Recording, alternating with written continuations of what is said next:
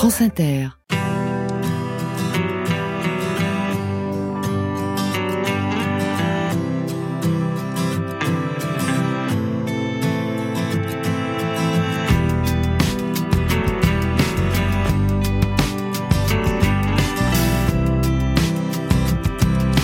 Leur philo.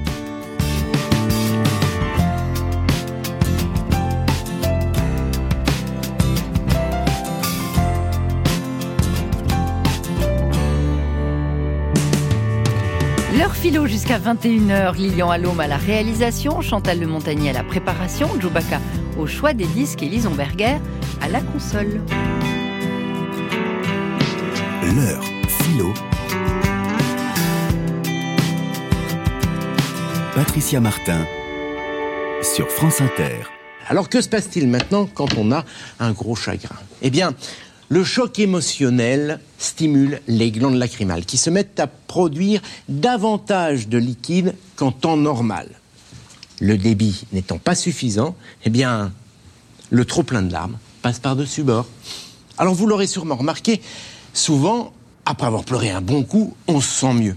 C'est tout à fait normal. En effet, les larmes permettent d'évacuer les hormones du stress qui, au départ, circulent dans les vaisseaux sanguins. Extrait du magazine C'est pas sorcier sur France 3, explication scientifique donc de Jamy. Et nous allons ce soir nous intéresser aux larmes, mais d'un point de vue philosophique, avec notre invité Guillaume Leblanc. Bonsoir. Bonsoir. Vous publiez un essai chez Albin Michel intitulé Oser pleurer. Oser pleurer parce que c'est finalement ce qui nous rend humains. Oser pleurer parce que culturellement ou socialement parlant, euh, c'est pas forcément bien vu. Disons que il y a l'idée, euh, somme toute assez répandue, que les larmes s'imposent à vous beaucoup plus que vous ne pleurez à proprement parler. Euh, on et ne donc, maîtrise on, pas les larmes. On ne maîtrise pas les larmes. Et c'est ce qui est très intéressant, c'est qu'on rentre dans une zone d'involontaire, de fragilité mêlée, euh, dans laquelle précisément on se sent emporté vers les larmes. Mais euh, l'une des thèses de ce livre, c'est au fond que euh, si nous nous sentons emportés vers les larmes, encore faut-il consentir à elles, encore faut-il oser pleurer dans la durée, ne pas s'employer à les réfréner.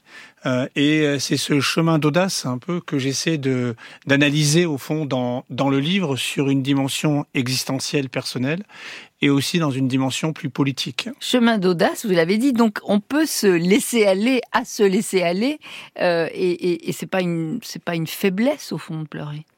Disons que pendant longtemps, la, la, faiblesse, la vulnérabilité, la fragilité étaient euh, considérées un peu comme mm. une zone obscure euh, dont il fallait s'exfiltrer au plus vite. C'est pour ça qu'il n'y a pas de philo des pleurs, c'est une non-philosophie. C'est ça, la philosophie des larmes, c'est un peu, c'est ce qui m'intéresse dans, ouais.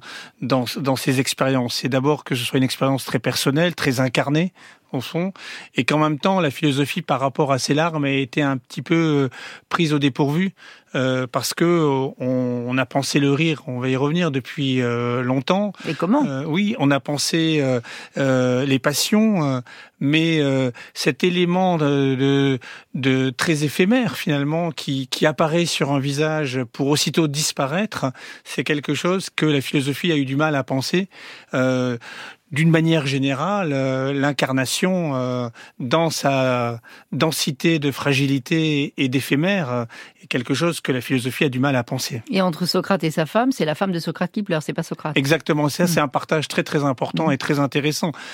Lorsque Socrate euh, euh, meurt, c'est ça. Effectivement, lui, il meurt impassible, il meurt en philosophe c'est-à-dire en homme impassible qui ne pleure pas, et les pleurs sont relégués en quelque sorte à la femme de Socrate. Et là, il y a un partage du sensible et de l'intelligible qui est absolument terrible. Une frontière semble édicter le chemin du philosophe du côté justement de la pensée, de la réflexion, de la maîtrise, de la souveraineté, du cogito. Et toute cette euh, expérience de la fragilité est affaire justement de sensibilité, de sensiblerie de femmes et ce partage de genre a eu des effets très très importants sur l'histoire même de la philosophie. Mais c'est bien dommage parce que pleurer au fond, vous l'expliquez bien d'ailleurs dans cet essai, c'est la vie dans tous ses états, c'est peut-être abolir aussi l'illusion en fait d'un certain contrôle sur soi et peut-être que au fond toute vie devrait se tenir au bord des larmes. Disons que Ça effectivement. pourrait être ça la sagesse aussi. Oui, alors c'est une forme de sagesse euh, euh, de l'humaine condition. Hmm. Hein, euh, effectivement, euh, euh, moi je soutiens que les larmes sont le propre euh, de, de l'homme avec un grand H, euh, de l'homme et de la femme, euh, dans la mesure où précisément euh, elles, euh, elles montrent, euh, et, et elles ne démontrent pas, mais elles montrent que nous sommes en vie, que nous sommes euh, pris par les, des intensités vitales qui sont sans doute trop puissantes à, à réfréner, à contenir, et qui nous emportent en un certain sens. Et euh, cette, euh, au fond, qu'est-ce qui fait que je me sens en vie? Ce sont d'abord mes larmes qui me montrent que je suis en vie, que je ne peux pas. euh, et, et toute illusion de ce point de vue de, de, de souveraineté euh, du moi euh, qui essaye de se maîtriser. Euh, disparaît quand même dans les larmes. Euh, on n'imagine pas quelqu'un qui, euh, au fond, une personne inhumaine, on, on ne l'imagine pas euh, pleurer. Ou alors et- ce serait des larmes de crocodile. ou alors ce sont des larmes de crocodile, exactement. qui a une, ça a une histoire, hein, les larmes de Oui. crocodile que vous racontez d'ailleurs Mm. dans, dans l'essai. Par mes larmes, je raconte une histoire. Écrit Oui, Roland Barthes. phrase de Barthes euh, Ouais. qui est très belle hein, dans les dans les fragments du discours amoureux et effectivement le par les larmes je raconte une histoire et euh, je dirais effectivement que c'est toujours une autre histoire du moi qui est racontée par les larmes. C'est en quelque sorte euh, comme si euh, on avait la capacité de d'aller dans les coulisses de l'existence, euh, un petit peu euh, dans les arrière-salles, euh, où d'un seul coup apparaissent des éléments obscurs qui affleurent euh, sur le visage par les larmes. C'est cette autre histoire du moi qui est racontée. C'est ça qui est intéressant. Euh, D'une certaine façon, tout le, le vêtement social, tout le rôle que l'on joue, euh, l'ensemble des rôles que l'on joue dans une société, qui peuvent encore suggérer, euh, pour ceux qui euh, socialement sont dotés en quelque sorte, une forme de souveraineté, s'efface dans les larmes. Et c'est cette autre histoire de la fragilité qui euh, intervient, je crois, les- avec le fait de les- pleurer. Les interrupteurs de la souveraineté, précisément, qu'il faut savoir, ça, qu'il faut exactement. savoir. Exactement. Sarah Rey, est maître de conférences en histoire ancienne à l'université de Valenciennes. Elle est l'auteur d'un livre intitulé Les larmes de Rome. Donc il y a des phénomènes qui sont très ré- récurrents hein, chez les Romains, c'est vraiment le, fait de, euh, bah, de réguler les tensions sociales par les larmes. Beaucoup de circonstances, beaucoup de lieux où les larmes coulent, évidemment euh, les cérémonies funèbres, mais là on n'est pas très étonné, mais aussi certains rites euh, religieux, des rites expiatoires quand les mauvais présages se multiplient dans la cité, là il faut... pleurer pour faire comprendre aux dieux qu'on veut euh, éventuellement se faire pardonner euh, euh, des entorses à la vie religieuse normale. On pleure aussi beaucoup dans les tribunaux romains, hein, les, orateurs pleurent énormément. On pleure dans les assemblées politiques. Euh, dans les légions romaines et ensuite euh, les chrétiens reprennent tout ça pour, euh, pour en faire autre chose. Les Romains n'avaient effectivement pas encore inventé le refoulement des, des émotions donc beaucoup d'hommes et de femmes bien sûr, mais pleuraient abondamment donc dans une foule de, contextes politiques, sociaux et, religieux. Ensuite, est-ce que oui, il y avait une impétuosité qui, qui nous surprend, mais qu'on finit peut-être par retrouver aujourd'hui avec certains hommes politiques qui effectivement euh, font savoir que euh, l'heure est grave et attendent d'être filmés pour, euh, pour se montrer en train de pleurer. Sarah Ray, dans le, c'était en 2017, donc dans le cadre d'une conférence des rendez-vous de, de l'histoire. Euh, les pleurs, les larmes comme un système d'évacuation, en quelque sorte, Guillaume Leblanc? Oui, alors disons que ce qui est intéressant dans cet euh, extrait, c'est l'idée qu'il peut y avoir une, une rhétorique des larmes. Hein, Mhm. que, effectivement, dans, elle le montre très bien dans son livre sur Rome. Les larmes euh, dans les salles d'audience euh, sont vraiment utilisées très abondamment euh, par les avocats, mais aussi par euh, des femmes qui viennent euh, demander des comptes. euh, et il est, il est bon de pleurer. Et, mais, mais les pleurs, euh, ce qui est très intéressant dans l'histoire gréco-romaine, c'est que les pleurs ne sont pas genrés au fond, euh, puisque les hommes pleurent. euh, Ju- Jules César, quand il franchit le Rubicon, Il pleure aller- devant ses soldats. il pleure devant ses soldats. Vous racontez aussi Voilà. que Jérémie, dans la Bible, Exactement, pleure. il verse des torrents de larmes, e- effectivement. Et c'est qu'à un certain Donc moment. c'était une énergie virile à ce moment-là. enfin, C'est une énergie virile. ouais. Et d'ailleurs, euh, c'est ça a à Et- voir et- aussi avec la semence, euh, le fait de le fait de produire du liquide. Mhm. Euh, on est dans une oui dans une philosophie de la virilité liquide qui passe par les larmes, par la semence. Et pendant ce temps-là, que font les femmes? Elles rient Alors justement, c'est très intéressant, c'est que les femmes pleurent également, ah. mais les pleurs ne sont pas interprétés forcément de, euh, la, même manière, effectivement. Euh, il y a quand même l'idée que les larmes de l'homme euh, montrent une forme de virilité suprême. Et je dirais que si on fait une, une histoire, si on brosse à grands traits une histoire des larmes, c'est. Mais c'est une invention. je veux dire le sexe des larmes, disons. C'est une invention.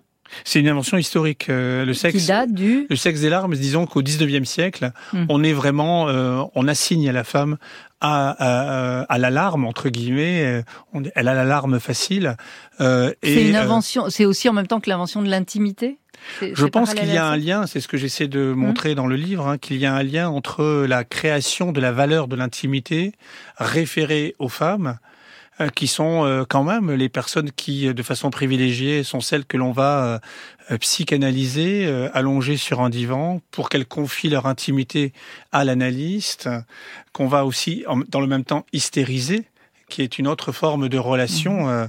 à leur corps, pendant que les hommes sont censés se retirer de leurs larmes pour montrer toute leur impassibilité et euh, construire leur virilité sur cette euh, forme d'impassivité. Ce partage de genre est une invention euh, historique qui brise disons, ce que la bourgeoisie au XVIIe ou XVIIIe siècle faisait, puisque la bourgeoisie au XVIIe et XVIIIe siècle mimait les aristocrates qui pleuraient beaucoup en public. Alors, sur les larmes des hommes, la philosophe Olivia Gazelli-Combini. Il y a une expression qui, est vraiment euh, révélatrice et qu'il faut euh, abandonner définitivement, c'est l'idée de un homme, un vrai. Parce que ça présuppose qu'il y a des hommes qui ne sont pas de vrais hommes. Donc il y a de faux hommes. Or, ça ne veut rien dire de faux hommes. Un homme, un vrai, ça ne pleure pas, ça ne se plaint pas et ça n'a pas peur de mourir. C'est compliqué pour eux de voir à quel point eux-mêmes sont piégés dans un système puisque ce sont les dominants dans ce système. Donc en fait, euh, il y a véritablement une oppression de l'homme par l'homme et ça il faut le dire, mais c'est largement tabou. Donc c'est pour ça qu'il y a beaucoup d'hommes qui se sentent en crise aujourd'hui. Il y a de fait une détresse proprement masculine parce que euh, on continue à exiger beaucoup des hommes, sauf qu'ils n'ont pas tellement les moyens euh, d'assumer ce, ce, rôle qu'on attend d'eux. Euh, et puis c'est un piège parce que par exemple quand on dit les hommes qui ne sont pas de vrais hommes, qu'on a appelé parfois historiquement les sous-hommes, pour que les hommes changent le regard qu'ils portent sur les femmes, il faut d'abord qu'ils changent le regard qu'ils portent sur eux-mêmes et sur toutes les amputations psychiques qu'ils s'imposent à eux-mêmes. Bon, les jeunes mecs qui nous écoutaient, là, allez-y, vous avez compris, chialez un bon coup, vous verrez, vous irez beaucoup mieux. Euh, au fond, c'est un renoncement euh, le fait de ne pas pleurer. Ça veut dire que cette virilité qui appartient aux hommes s'est construite sur ce renoncement-là. la virilité de l'homme a été construite sur un renoncement, euh, le renoncement aux pleurs, aux larmes. Euh, à un certain moment, les larmes ont été confisquées entre guillemets, mhm. aussi paradoxal que ça puisse sembler, aux hommes. Et c'est précisément cette confiscation qui va être fort heureusement ébranlée par la révolution euh, féministe qui euh, nécessairement euh, va dégenrer les larmes et du coup permettre une révolution culturelle à l'intérieur de laquelle les hommes vont s'autoriser à nouveau à pleurer, de telle sorte que euh, la, la fameuse, le fameux titre de la chanson des Q, Boys Don't Cry, les hommes ne pleurent pas. On écoutera tout à l'heure. on vous l'a gardé pour le ah, bah, en, en, et, justement euh, très et c'est un titre très intéressant parce que mm. précisément euh, nous sommes sortis de cette conception de la division de genre. On va l'écouter. Alors, euh, parce que vous, auriez pu avoir droit aussi, il y a une des personnes de l'équipe, je sais très pas qui, mais enfin, on n'est pas très nombreux et c'est un homme, euh, qui adore la chanson de Ginette Renault, Ça pleure aussi un homme. Vous connaissez? On vous, la, on, vous la, on vous la fera écouter en dehors de, de l'émission. Non, j'ai pas eu la chance de la connaître. Eh ben, écoutez, alors, alors qu'est-ce qu'on fait? On écoute, on écoute les Kyo Allez, allons-y.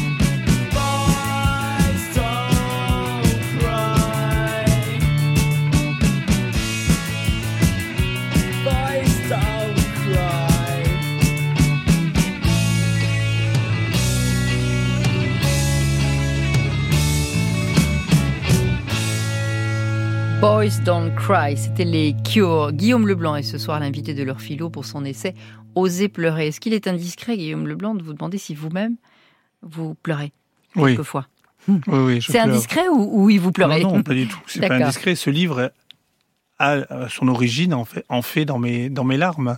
Ouais. Euh, D'une manière générale, euh, pour moi, la philosophie, elle doit quand même renvoyer, je l'ai dit tout à l'heure, à une forme d'incarnation et, et euh, au fond, euh, à essayer d'expliciter ce qu'il en est de, sa, de son expérience, euh, de son expérience à soi. Et à partir de là, c'est peut-être là où elle peut rencontrer d'autres expériences, qu'elle peut devenir aussi historique et politique. Euh, mais oui, je pleure. Euh, j'ai toujours pleuré. Euh, Notamment au cinéma. Oui, voilà, ça, on va, on va parler du cinéma tout à l'heure. À des moments importants ou, ou, moins importants, les larmes me viennent, me viennent aux yeux, effectivement. Vous écrivez que vous avez été possédé par la, la disparition de votre mère. Oui, eh ben, disons que la disparition de, de, ma mère a été un événement, dire bon, à l'origine de ce, de ce livre en réalité. Euh, j'ai euh, oui, j'ai été possédé au sens où euh, quand on perd un être euh, très cher, euh, on est saisi par des larmes. et puis ces larmes peuvent finir par s'estomper ou non. Euh, et j'établis sur ce plan-là une distinction euh, bon, philosophique évidemment, mais entre les larmes et, les pleurs. Euh, les larmes sont liées à la, à la, perte, à la brutalité d'une perte. Hein.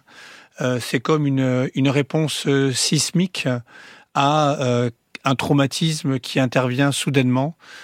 et c'est une forme de de première euh, réponse, une tentative euh, très très floue, c'est le cas de le dire, de à la fois de faire entrer la violence de l'événement dans son corps et euh, en même temps d'y répondre, enfin de, de survivre, de s'accommoder à cette violence de l'événement. Donc c'est une épreuve d'abord physique? C'est d'abord une épreuve physique euh, et, et, et, psychique en même temps. C'est-à-dire que hmm. dans les larmes... Perte et disparition. Il y a voilà, la perte, on, on, éprouve l'impossibilité de séparer sa psyché de son corps. Hmm.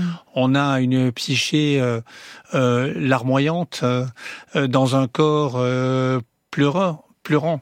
Euh, mais, mais je crois qu'il y a une distinction à faire entre les larmes produites par la brutalité et la violence d'une perte, et toute perte, et ça peut être la perte d'un être euh, proche, ça peut être aussi la perte de sa santé, ça peut être la perte de son travail, enfin il y a une multiplicité des pertes, même si je pense que du point de vue de la de, de l'intensité de l'existence, les larmes liées à la perte d'un être sont les plus les plus les plus denses et les plus les plus noires en un certain sens. J'établirai une distinction entre ces larmes de la perte et les pleurs de la disparition. Qu'est-ce que j'entends par là? Je veux simplement dire que euh, lorsque nous avons perdu un proche, ce proche continue d'exister en nous. Euh, nous, nous le portons euh, désormais comme absent, comme disparu. Euh, et euh, cette personne continue à nous apparaître, mais dans la disparition.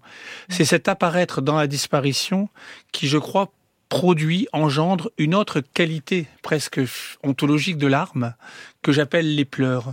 Ce sont ces pleurs que dont j'ai fait l'expérience, dont je fais l'expérience lorsque euh, en, sommeil, par exemple, je me réveille justement en pleurs parce que j'ai par mon rêve, euh, été visité par, la, par ma mère qui a disparu, mais qui est toujours présente par le fait qu'elle continue à me visiter. Mais lorsque les pleurs s'arrêtent dans la vie consciente?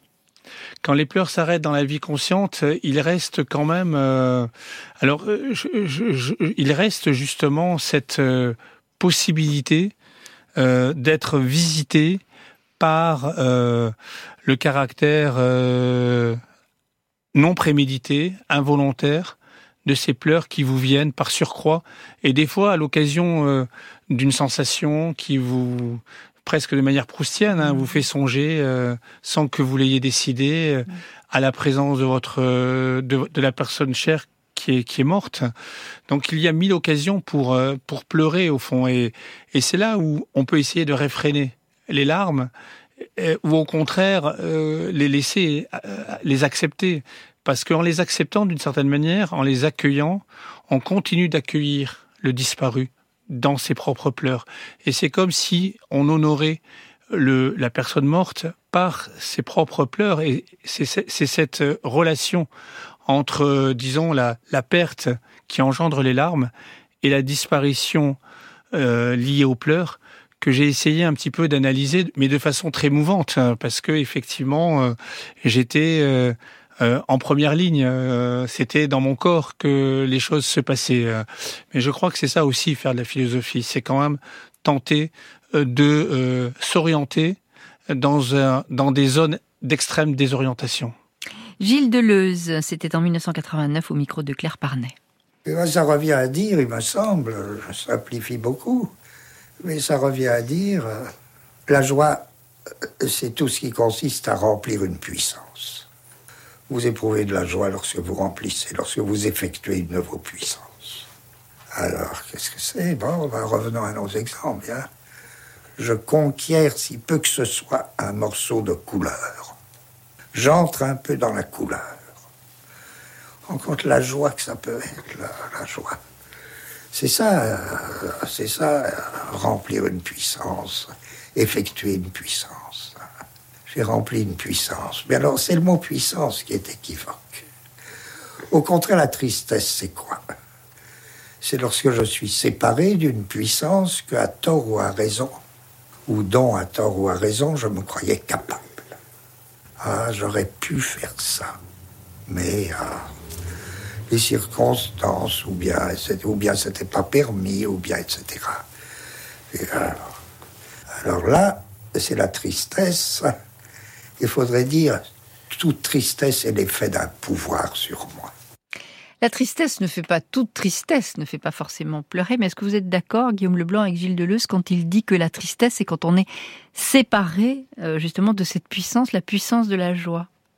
Alors, c'est vraiment un des... Parce que vous en parlez de Deleuze, hein Oui, c'est un des cœurs de, de philosophique mhm. de, de, ce livre pour moi, parce que d'un côté, je suis vraiment euh, tout à fait de l'avis de Deleuze sur un point, qui est que euh, la tristesse et la joie, au fond, euh, sont des intensités affectives, émotionnelles, qui traversent une existence et qui font que, ou bien on se sent augmenté dans sa puissance d'existence, mhm dans l'affect de joie, ou bien on se sent diminué dans son existence, dans l'affect de tristesse.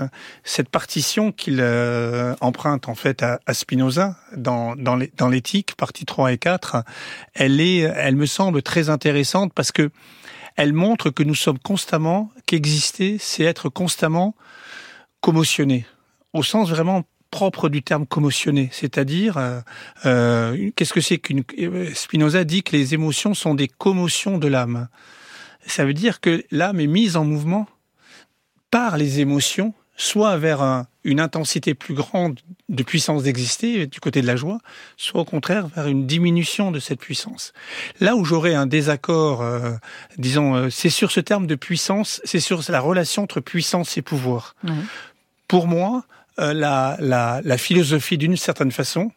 Et Deleuze reste encore, il me semble, à l'intérieur de cette euh, veine de l'histoire de la philosophie.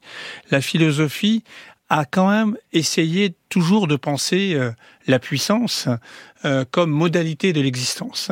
Mais dans les pleurs, c'est certain qu'il y a l'expérience d'une forme de, de fragilité et cette relation à la fragilité, euh, euh, trop souvent en philosophie, nous la contournons au nom de d'éléments qui ont à voir avec euh, des volontés de puissance.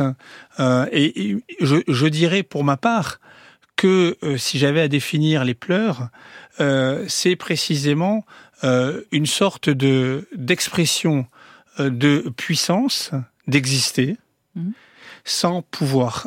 Euh, c'est un, une puissance qui est un, un impouvoir au sens où très précisément, euh, dans les pleurs, euh, je me trouve désarmé. les larmes viennent à nous. c'est en quelque sorte reconnaître que l'on est en pleurs, c'est reconnaître que l'on est désarmé, mais ce n'est pas pour autant reconnaître que l'on est sans puissance. D'une certaine manière, tout le chemin des larmes va consister à savoir que comment on habite cette zone de haute précarité existentielle qui est euh, manifeste à l'intérieur des larmes.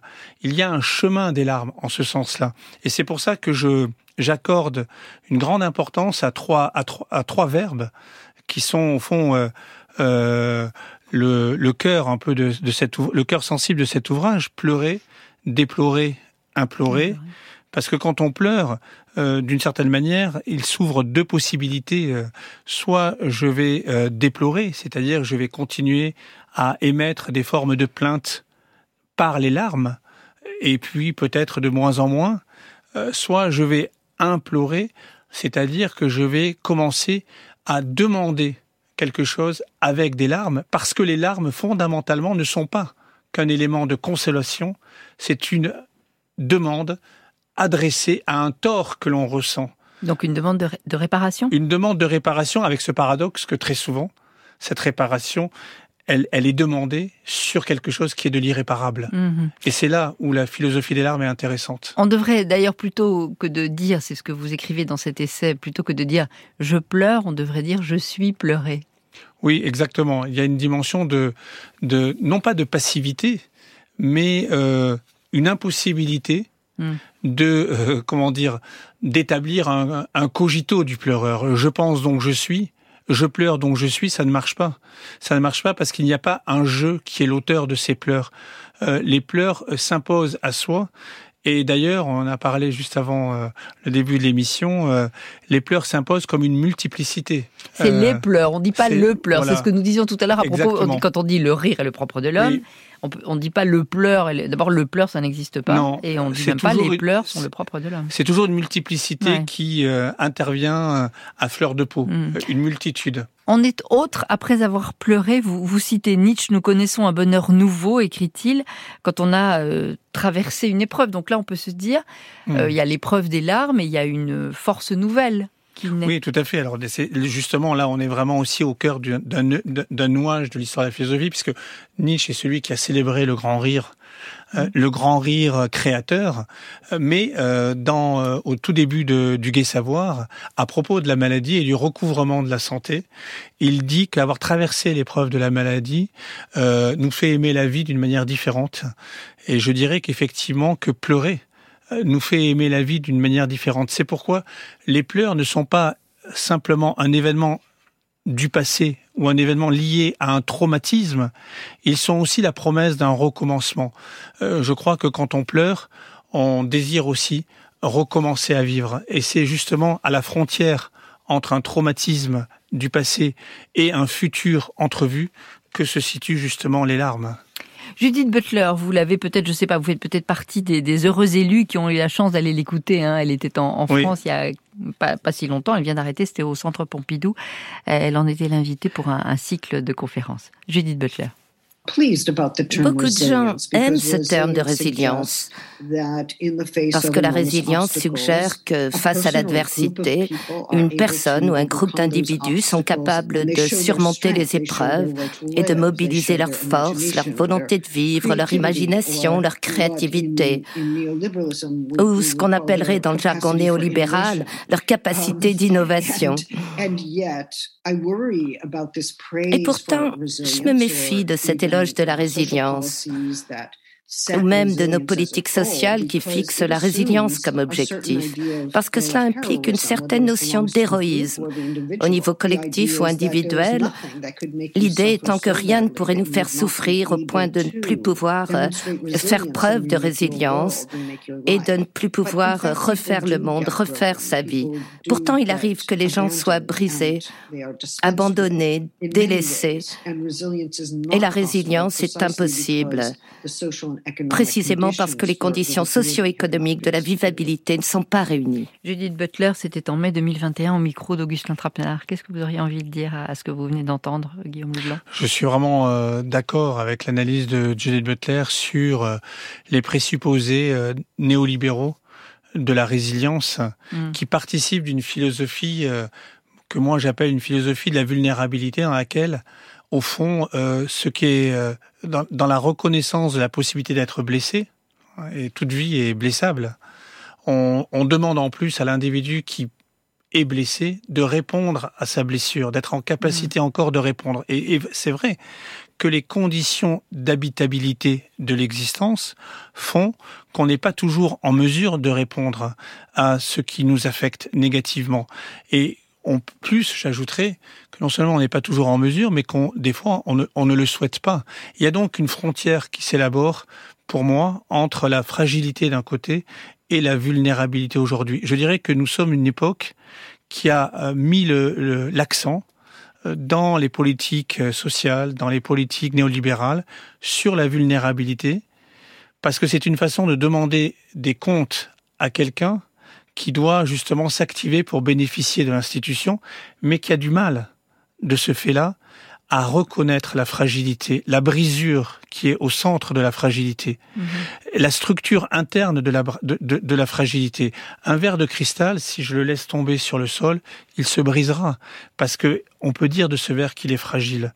Est-ce que nous savons reconnaître nos cristaux intérieurs, euh, cette fragilité qui est en nous Là, je suis complètement d'accord avec Judith Butler, d'autant que elle, elle, elle plaide par ailleurs dans son propre travail pour ce qu'elle appelle euh, une reconnaissance de la pleurabilité des vies.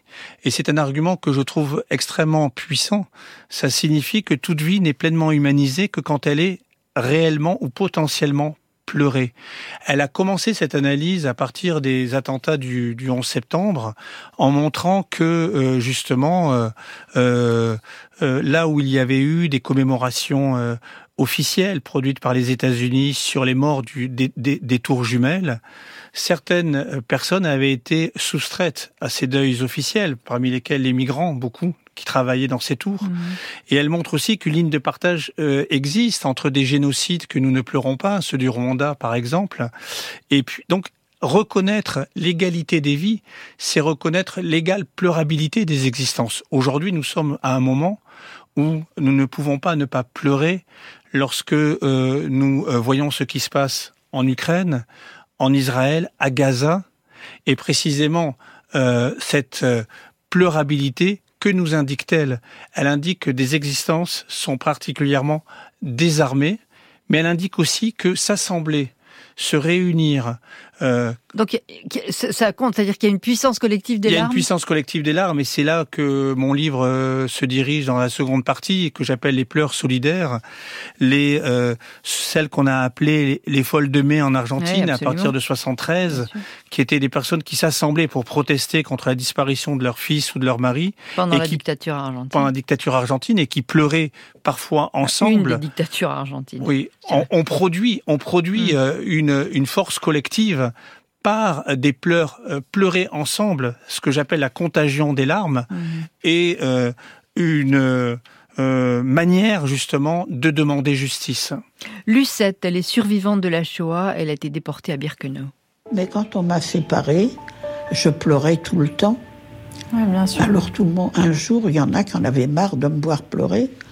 Ils m'ont dit, mais Lucette, arrête, ça suffit t'es là, mais dans une heure, tu sais pas où tu vas être.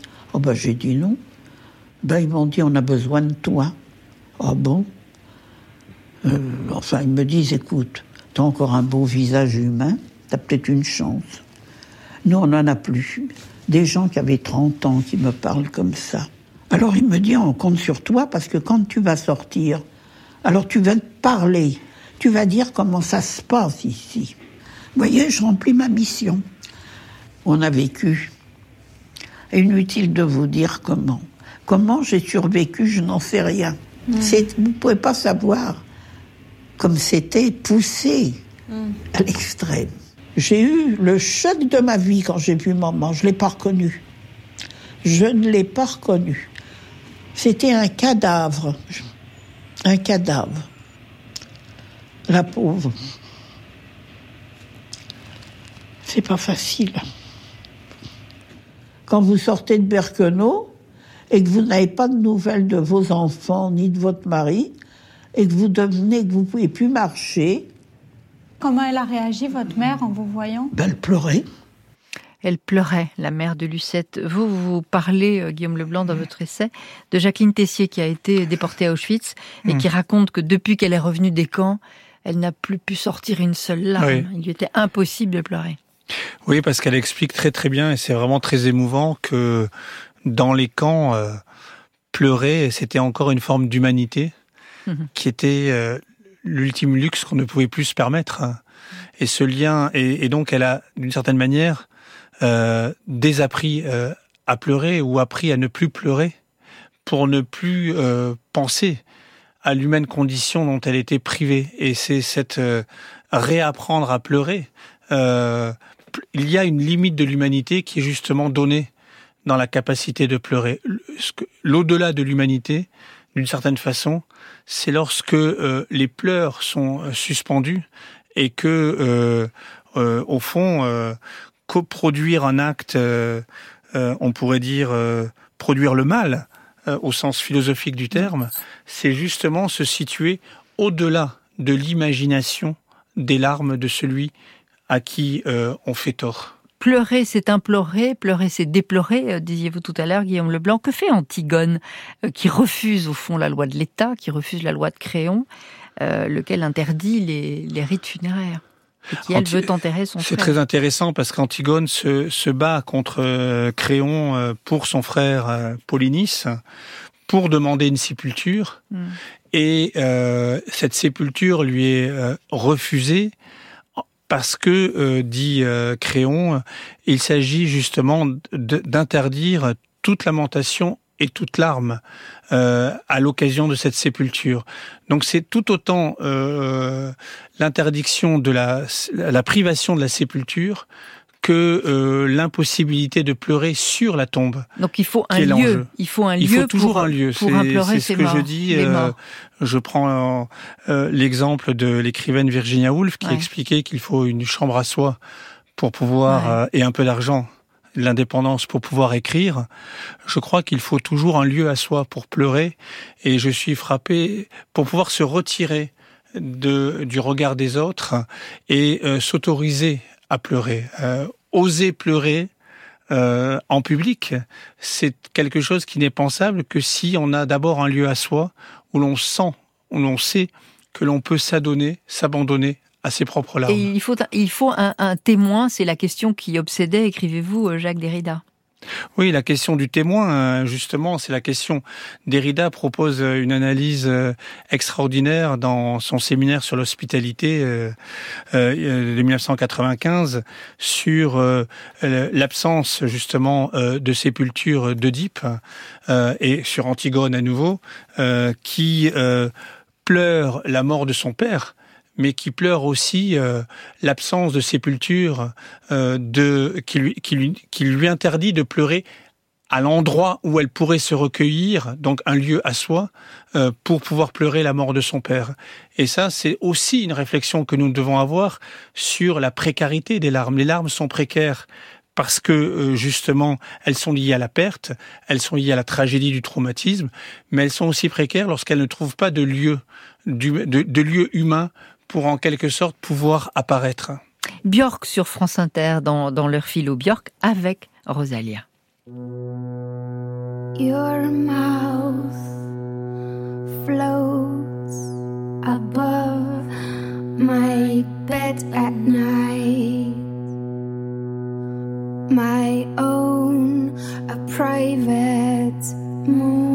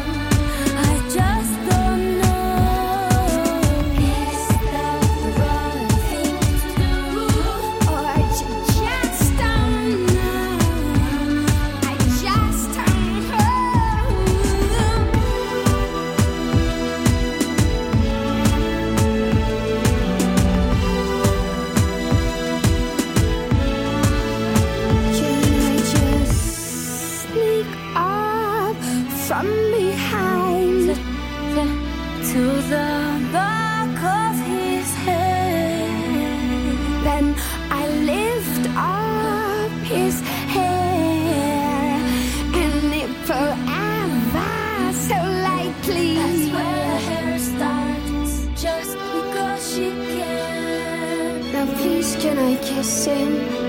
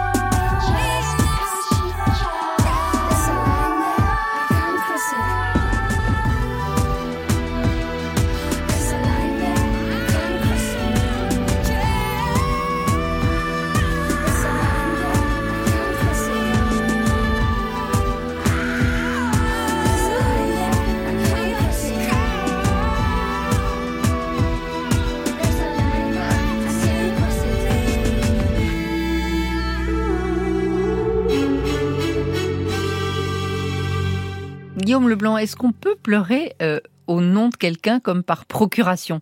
Je dis ça parce que vous parlez dans votre livre, vous évoquez euh, les pleureuses professionnelles qui sont des, des accompagnatrices d'âme en quelque sorte et qui peuvent venir en aide aux, aux endeuillés. euh, Alors là-dessus, j'ai une thèse un peu radicale. Oui, Je oui, pense oui. que les pleurs sont irremplaçables et qu'on ne peut pas pleurer à la place de l'autre. Il n'y a pas, il peut y avoir une contagion des larmes. Mhm. On peut pleurer avec les autres, mais on ne pas pleure pas à la place des Ouais. autres. Et donc, les pleureuses professionnelles renvoient à un rite social qui a d'ailleurs sa propre violence. On le voit bien dans le roman de Kazantzakis, euh, Zorbal grec. euh, lorsque les, les pleureuses arrivent, c'est d'une certaine manière, elles répondent au- au- à, à l'obligation de euh, construire une émotion liée à la disparition. Mais euh, ça, c'est un rite social. Et ce qui m'intéresse dans le livre, c'est toujours d'essayer de, de, de faire apparaître l'expérience existentielle de, des larmes. Et celles-ci sont irremplaçables. Mais je voudrais quand même signaler une exposition qui commence la semaine prochaine, hein, le 6 février au musée du Quai Branly de Myriam Mindou. Elle est franco-gabonaise et elle rend hommage aux, aux pleureuses Pounou, donc qui est Mm. ce peuple bantou du, du Gabon, qui a aussi, je crois, au Congo. Et, euh, et elle-même est, une pleureuse et elle montre précisément bah, la vertu euh, finalement cathartique Oui, des, oui, c'est des, certain. des chants et des larmes. Voilà. Mm. Georges Didier Huberman, euh, il est philosophe et historien de l'art. C'était au cours d'une conférence en 2014 à l'école des hautes études. Bah oui, ça va Ah vous plaire. euh, des hautes études en sciences sociales. Dès que les premiers spectateurs du film Le Potemkin ont vu le film, dans les années 20, ce qui, a, ce qui les a le plus frappés, en fait, c'est le phénomène de l'émotion collective. C'est comme si Eisenstein avait introduit, peu importe qu'il en soit le créateur ou pas, c'est pas du tout la question, mais il, il a fortement introduit dans la notion politique des masses, des peuples, euh, dans la représentation de leur effectivité historique, il a introduit l'élément absolument corporel et intime des émotions.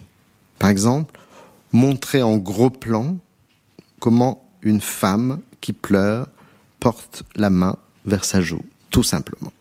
Ça, il prend le temps de le faire, ce qui est admirable. Dans le contraste, là, du coup, pas la, contrariété, mais le contraste avec les, les plans plus généraux.